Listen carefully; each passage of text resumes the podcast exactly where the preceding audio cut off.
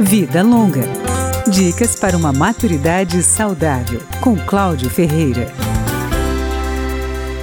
O que ganham as empresas que contratam funcionários com mais idade? Quem responde é Morris Litvak, da plataforma Mature Jobs, que faz a mediação entre empresas e empregados mais velhos. Ele faz a lista das vantagens deles: comprometimento, jogo de cintura, experiência para lidar com crises. Além das instituições, também os empregados mais jovens ganham com a diversidade de faixa etária. É importante que os dois lados sejam abertos para aprender e para ensinar, mas essa postura pouco mais responsabilidade dos mais maduros, ela agrega muito aos mais jovens, que hoje em dia estão muito ligados a essas coisas de redes sociais e tal, que pode acabar atrapalhando o desempenho deles. Nesta convivência, o profissional mais velho também tem que estar mais aberto para se adaptar às novas tecnologias e aos novos modelos de trabalho, inclusive prestando atenção a profissões que estão deixando de existir e outras que estão surgindo. Quem fica parado querendo fazer a mesma coisa que fazia há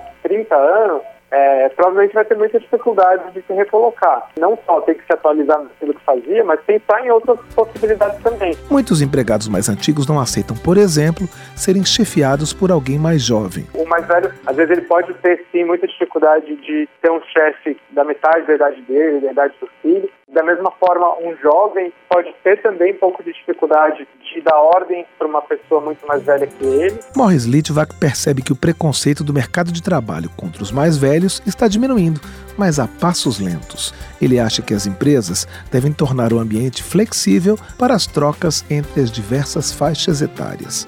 E lembra que o profissional mais antigo valoriza o salário, mas normalmente valoriza mais sua inserção no mercado. Vida Longa, com Cláudio Ferreira.